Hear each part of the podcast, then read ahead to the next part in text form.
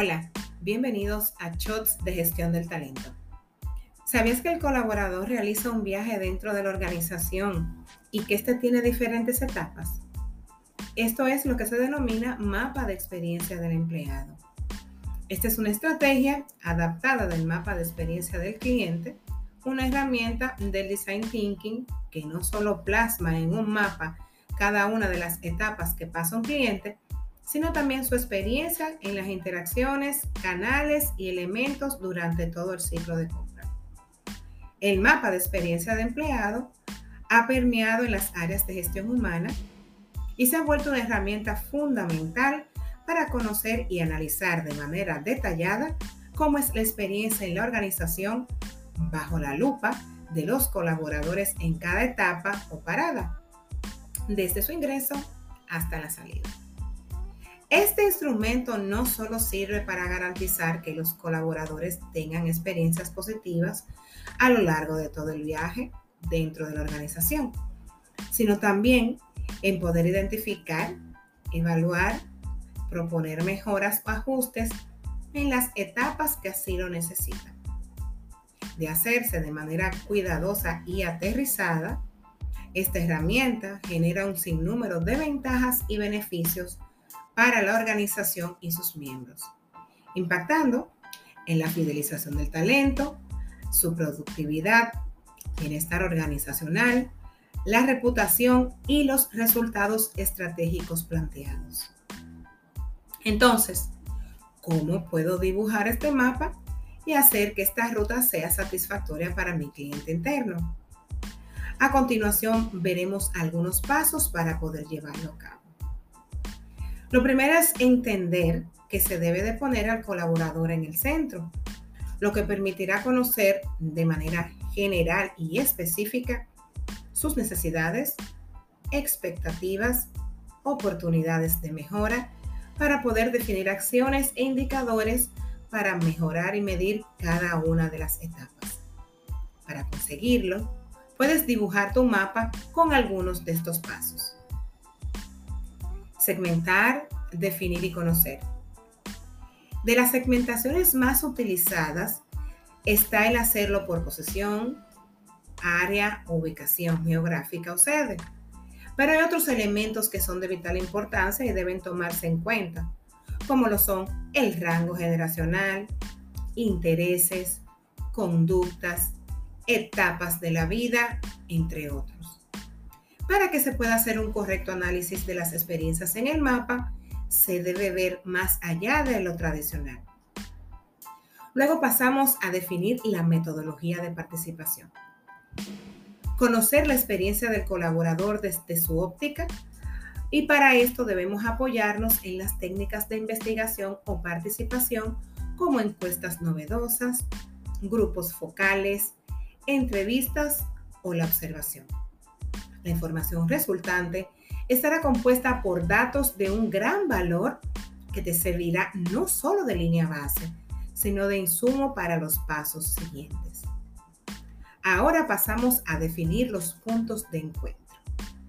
Para poder dibujar nuestro mapa, es importante definir las etapas del proceso como punto de partida.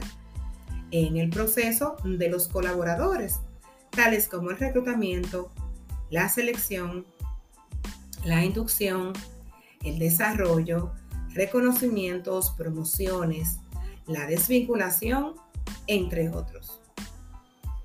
Es importante que luego de esto pasemos a formular el tiempo y los resultados. En este momento en que estamos diseñando nuestro mapa, debemos considerar dos variables como si fueran ejes del plano cartesiano, el X y el Y. El eje X simboliza el tiempo que lleva el colaborador en la organización, mientras que el eje Y muestra su avance a lo largo de su recorrido en la organización. De esta manera, podrás valorar de manera más objetiva el nivel de satisfacción de cada colaborador.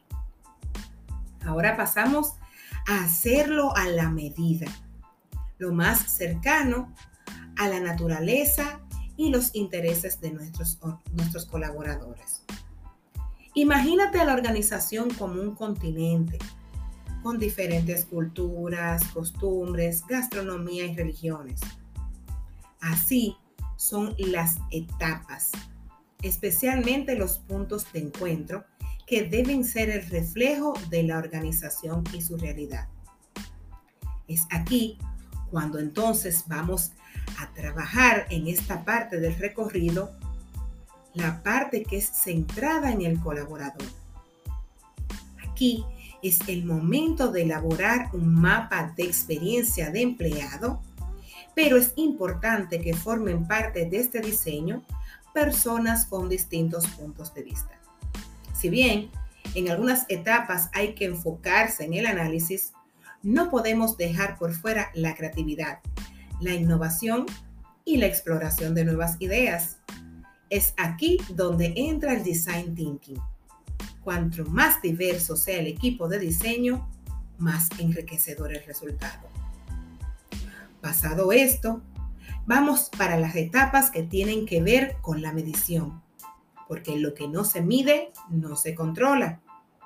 El mapa no es una acción al azar, debe estar atado a la estrategia de la organización y por esto debe estar atado a mediciones e indicadores.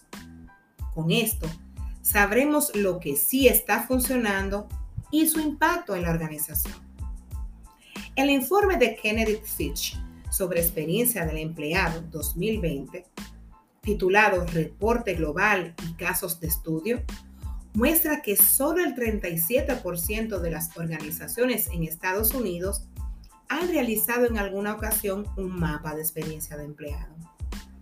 Y sabemos que cuando a esta potencia le da por estornudar, a nosotros nos da gripe, como bien dice el dicho. Así que toma tu lienzo, arma tu equipo con pincel en mano y ponte en acción para crear tu mapa. Porque lo que hace diferente a las organizaciones es tomar acciones que impacten de adentro hacia afuera centradas en el cliente y no cuando es tarde y ha llegado el ciclón, sino mucho antes de que el cielo se nuble. Hasta un próximo shot de gestión del talento. No solo son tendencias, es poner a las personas en el centro.